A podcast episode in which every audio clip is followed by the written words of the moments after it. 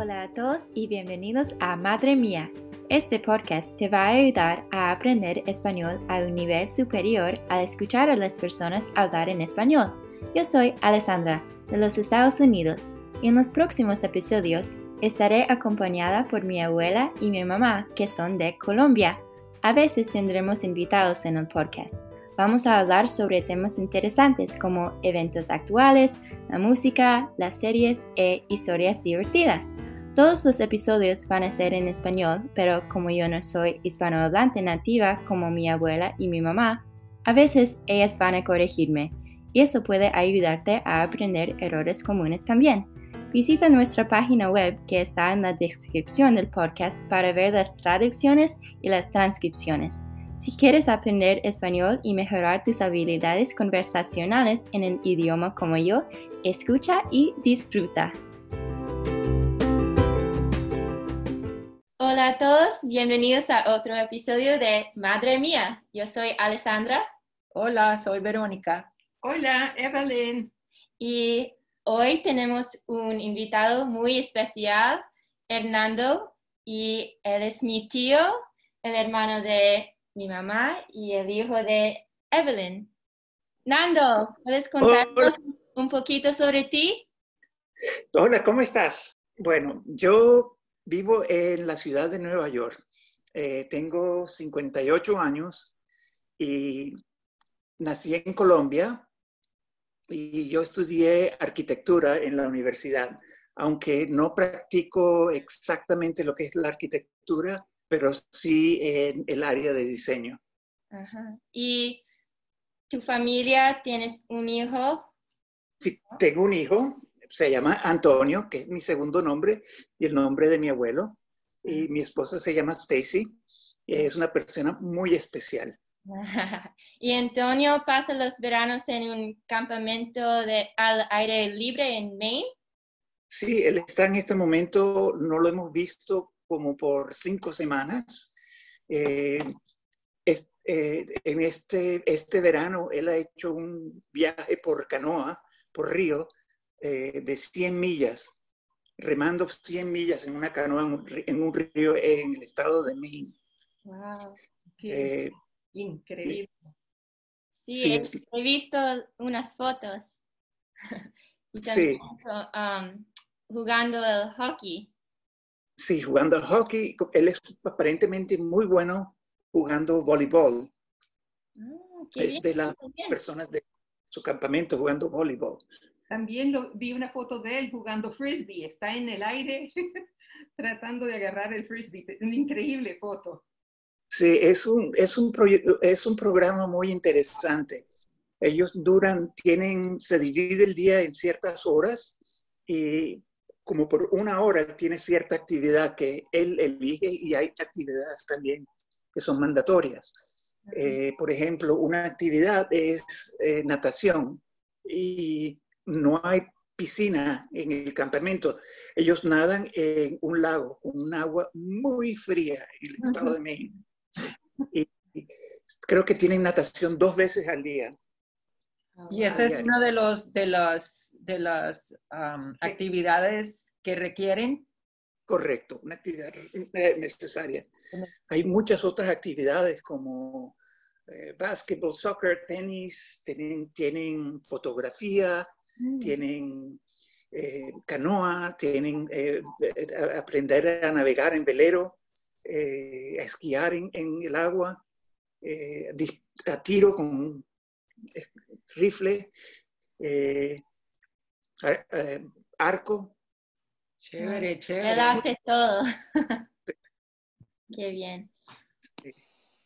¿Cómo, ¿Cómo han pasado la cuarentena en Nueva York? Cuéntanos. Muy bien, yo afortunadamente he tenido trabajo, y me he mantenido ocupado durante toda la, toda la, eh, toda la estadía en casa, eh, trabajando bastante. Eh, estaba finalizando un proyecto que finalmente ya lo instalé hace, hace, unas dos semanas en el aeropuerto de La Guardia. Y tienes que trabajar durante la las noches, ¿no? Sí, nos porque como está, e, es un trabajo como es en la terminal del aeropuerto de La Guardia, eh, no permiten que se haga trabajo durante el día. Eh, bueno, pero y el aeropuerto en este momento está bastante vacío. Después de, la ocho, de las 8 de la noche, ya no hay nadie, nadie, nadie, ningún vuelo entrando en ese aeropuerto. Está totalmente desierto. Oh, wow. Qué bueno, entonces no, no estás expuesto a así mucha gente. No, y, y, ponen muchas reglamentas, obviamente. No, toman uno la temperatura, tienen uno que estar con máscara todo el tiempo. Dijiste que tu trabajo es algo entre la arquitectura y el diseño o más uno que el otro. Es un poco de los dos, que es la, razón que, por la cual me, gusta la, me gustaba la profesión de arquitectura. Eh, muy temprano en mi carrera yo empecé y parte de lo que un arquitecto hace es investigar cómo se crean las cosas, cómo se fabrican las cosas. Por ejemplo, eh, muebles de cocina o eh, gabinetes, muebles en, sí, escritorios y todo eso. Entonces, desde muy temprano yo empecé, en mi carrera, empecé a, a ver cómo se hace cómo se forman todos esos muebles, me, me volví muy buena esa parte. Entonces, cuando quise dejar la arquitectura, empecé más a diseño. Y parte de mi diseño es cómo crear muebles o, espacios que son muy únicos a la marca del espacio que estoy creando. Por ejemplo, como hay un, un McDonald's, ustedes van a un McDonald's, ustedes saben cuál es la experiencia que se tiene en un McDonald's. Entonces, ¿cómo creas algo similar, no, no obviamente como restaurante, pero similar para otras marcas? Por ejemplo, si tú, es lo que llaman branded design o diseño de marcas, ¿no? Ambient, diseño de marcas ambiental. Entonces, es crear espacios que son, que determinan, que muestran claramente, muestran la misión que es una marca. Entonces, bajo eso tengo la, la oportunidad de crear algo, crear estos espacios, los muebles que van dentro de este, de este espacio, todo el diseño y también todo el diseño y también es ver cómo se hace el diseño en sí, cómo se une este pedazo de madera con este otro pedazo de madera, cómo se atornilla, cómo se no se ve esto, eh, entonces, es hacerlo todo con el fin de tener un diseño que refleja la, marca. Muy interesante. Yo me, acuerdo hablando de, cómo, las, cómo, son las cosas, cómo las cosas son hechas. Ah, me acuerdo cuando estabas pequeño, tú desarmabas toda clase de, equipos, de radios, de tostadoras. Yo me acuerdo que tú desarmabas todo para ver cómo estaba hecho por dentro y, se ve que siempre has estado interesado en eso. Sí, me encanta, saber, siempre me ha encantado saber cómo, son cómo funcionan las cosas y cómo están hechas, ¿no? Y otra cosa que también me, siempre me gustó es todo lo que es eléctrico, el eh, sistema de electrónicos. Y entonces cuando ya empezaron el tema de las computadoras, me metí muy cuando era... en eso. Y hasta hoy día yo eh, hago mis computadoras, mis propios servidores y sistemas. Entonces es algo que es más un hobby que, que mi carrera. Cuando tú eras chiquito, me acuerdo, eh, eh, Fernando nos regaló un aparato grandísimo, era, era un tocadiscos con radio y lo, pues, y, radio, era tocadiscos y radio, de esos Grundig, me acuerdo la marca. Y yo dije, bueno, eh, vamos a, aceptamos este regalo, nos lo llevamos a la casa. Y a los pocos días, el famoso Grundig estaba completamente desarmado. Lo habías desarmado para ver qué tenía dentro. Y claro que después de eso no lo pudimos armar y tuvimos que botarlo después de eso. Pero hacías lo mismo, cámara de cine, me acuerdo tenía una cámara de cine que completamente desarmaste. Yo pensé que iba a ser un ingeniero por eso, pero resultar ser arquitecto en vez. Pero, sí, no, pero maravilloso. Has tenido una carrera muy linda, Fernando Antonio. Gracias. Sí, no, e, e, es, ser arquitecto es, tener, es ser ambos creativo y técnico, saber las dos cosas. Entonces, es juntar las dos. Es una cosa similar de, que, de lo que haces tu esposa, Daisy, tiene que, um, saber las, el diseño y las matemáticas. Correcto. Bueno, sí, eh, Stacy es una ah, diseñadora de iluminación eh, que tiene una muy, muy buena carrera aquí en Nueva York. Ella eh, especifica y diseña todas las luces en, la mayoría, en apartamentos, restaurantes, oficinas. Y es un trabajo en el cual ella tiene que trabajar con los arquitectos, obvio el cliente, los arquitectos, eh, los contratistas, los ingenieros, diseñadores de interior y también los electricistas eh, y los integradores de tecnología también. Eh, entonces ella sí, de cierta manera, ella sí trabaja más en el lado de arquitectura de lo que hago yo. Es una maravilla, me encanta ver las fotos que ella pone en Instagram, porque son maravillosas. Es, decir, eh, saber de iluminación es, es como ser, es, es, parte de la arquitectura, ¿verdad? Correcto, sí, es una... La iluminación crea el ambiente. El ambiente de una casa es eh, muy definida por la iluminación.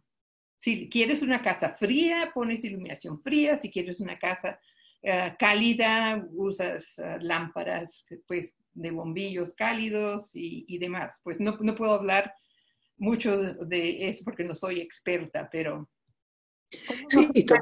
¿cómo, nos, encantaría, tenerla a ella de, de, como invitada aquí para que nos hablara de eso? Sí, no, eh, eh, sí, no, y también la iluminación eh, es algo muy personal, ¿no? Que dos personas pueden tener totalmente diferente gusto. Entonces, eso es parte del trabajo de ella, la, la, la psicología de entender el, su cliente y de saber cómo, y cómo lograr y dar lo que, lo que ellos necesitan. y tiene unos trabajos espectaculares, unos apartamentos preciosos, lujosos, eh, eh, iluminación de arte, entonces, y ella también está mucho con la, todo lo que es la nueva tecnología en iluminación que hoy día es el, LED, LED. Y entonces ella está muy a la vanguardia de eso en su trabajo. Sí. A ella le encanta su trabajo, me parece. Ah, ¿También te gusta la fotografía? Ah, recuerdo cuando nos embarcamos en aventuras por Nueva York, simplemente tomando fotos de todo y también me diste mi primera cámara Nikon y después de un viaje la dejé en el avión, en el compartimiento superior y estaba muy triste. ¿Todavía tomas fotos a menudo? Sí, yo tiendo a ser una persona que sí me, me entran intereses y me meto mucho a, ese interés. Por ejemplo, la fotografía es algo que es eso. Y, también, no sé si puedes, te das cuenta que la, bueno, la fotografía es técnica y también tiene su elemento creativo. Entonces, esa es esa unión de lo creativo con lo técnico para lograr algo muy interesante, especial, para lograr algo especial como artista. Entonces, sí, siempre me ha gustado y me ha gustado todo el proceso de tomar la foto, de calcular las, todas las medidas que hay que hacer en la cámara, de, bueno, hace tiempo era el revelar los negativos y ponerlos en blanco y negro y ponerlos en una ampliadora, ampliarlos, crear la, em, los prints, ¿cómo se dicen? Las... Um, sí, las fotos en sí, ¿no? El papel. Y y siempre me ha gustado, pero durante los años mis, mis intereses o mis, sí, mis intereses en algo nuevo siempre van cambiando, ¿no? Entonces, ahí, por ejemplo, hubo una, una temporada en que me encantaba todo el concepto de hacer quesos, de cómo cultiva el queso con la penicilina, con el añejamiento y la humedad y todo eso, es crear una cosa que al final uno disfruta, que es muy delicioso y uno disfruta. Me acuerdo participando en las pruebas de tus quesos, cuando de un galón de leche salía un quesito como de dos pulgadas de grande, pero salieron exquisitos, y me acuerdo, unos eran tipo provolone con, uh, con brie, uh, salían unas mezclas maravillosas. Sí, es un hobby que fascinante, me encantaría seguir haciéndolo, pero tenemos el problema es que, bueno, los olores no son lo mejor. Eso en casa, en un apartamento en Nueva York, con gente que viene y sale, entonces de pronto no es lo, lo, lo más bonito para nuestros invitados. Él hace el queso y yo hago la torta de queso. Sí, sí. sí. Uh, Oma, ¿cómo era Nando cuando era niño? Oh, Hernando, cuando era niño era típico niño, muchacho. A los dos años, era un diablito, hablando, tú sabes el dicho de los terrible twos. Bueno, él era, era un niño precoz, diablísimo, me acuerdo, esperando a Verónica. Yo con mi barrigota, él se escapó de la casa, salió corriendo por la calle y no lo podía alcanzar. Entonces, cuando ya estaba a punto de alcanzarlo, salía disparado otra vez. y bueno, un niño muy normal, muy normal. Se montaba en los árboles, trepaba en, el árbol de níspero que teníamos en Barranquilla para jugar tarzán.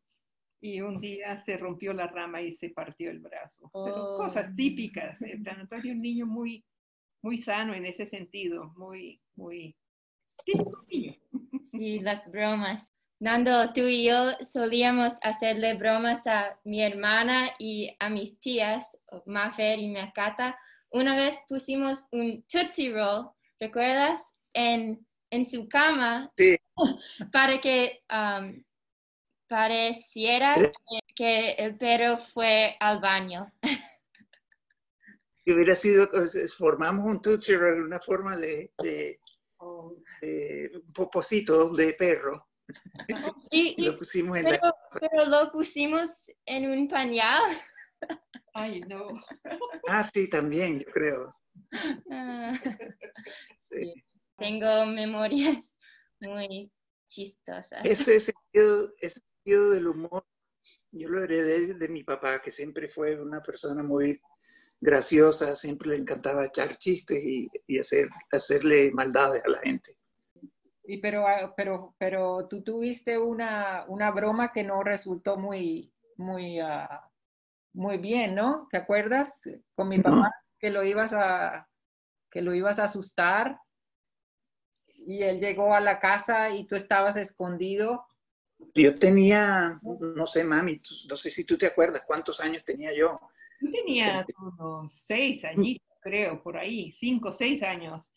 Y tu papá venía con un, un melón en el brazo y tú te escondiste y al salir de tu escondite para asustar a tu papá, te tropezaste y te diste en la cabeza con el marco de la puerta. Sí, ahí. Eh, en la cicatriz. Y córrele al hospital.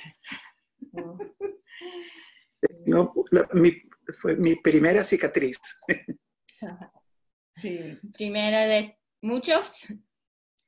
Sí, una vez se cortó la pierna con un gilet que se había encontrado metido, escondido en una caja de colonia. No sé cómo lo encontró, pero lo sacó y oh. escondió la navaja, se cruzó las piernas. Yo sabía que la tenía porque vi el papelito donde la había desenvuelto y se montó en la cama con la navaja en las manos, cruzó las piernas para esconderla y yo al tratar de alcanzarlo, sacó la mano y se cortó la pierna, cerquita una vena. Y corre al hospital otra vez. Ya, para los cinco años, cuando Hernán Antonio tenía cinco años, ya creo que había ido de emergencia al hospital por lo menos una vez por año. Ah, Lo conocían muy bien en el hospital. ¡Ay, Hernandito, otra vez! Era una persona muy inquieta, muy, no me podía... Eres un niño, muy normal, un niño muy inquieto. Bueno, ahora vamos a hacer lo que yo le llamo la sección de temas favoritos. Entonces, ¿cuál es tu comida favorita? Wow. Eh, bueno, la comida colombiana para mí siempre va a ser lo favorito. Segundo es la comida hindú, que me encanta también. ¿Cómo? Hindú. Comida hindú de la India. Oh, En cuanto a la comida colombiana, bueno, hay tantas cosas que, que yo creo que todos, todo me encanta. Sancocho, ajiaco, los, el arroz, eh, to- bueno, todos los plátanos, los fritos. Arroz con coco. epa. Y Stacy siempre dice que se enamoró de ti cuando tú le hiciste un ajiaco. Correcto. Es la primera vez, yo no sé qué, cómo me atreví. Estaba una vez y yo dije, bueno, dije, bueno, voy a hacer, voy a experimentar hacer un ajiaco a ver cómo me sale. Y resultó bueno y bueno, más, más enamorada quedó que Tu- Tuviste suerte. ¿Cuál es tu película favorita? mm, Blade Runner, Wow. definitivamente. La película siempre ha sido mi película favorita. No he visto esa película tampoco. Bueno, Es- Este la recomiendo, es de como del año 81, 82 con Harrison Ford.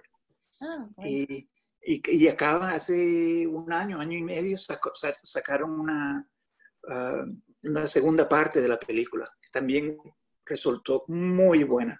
tengo que verla. La última, ¿cuál es tu actividad favorita en tu tiempo libre? Ver, ver películas. El Sí, cine. sí, Me sí. encanta el Yo sé, yo sé.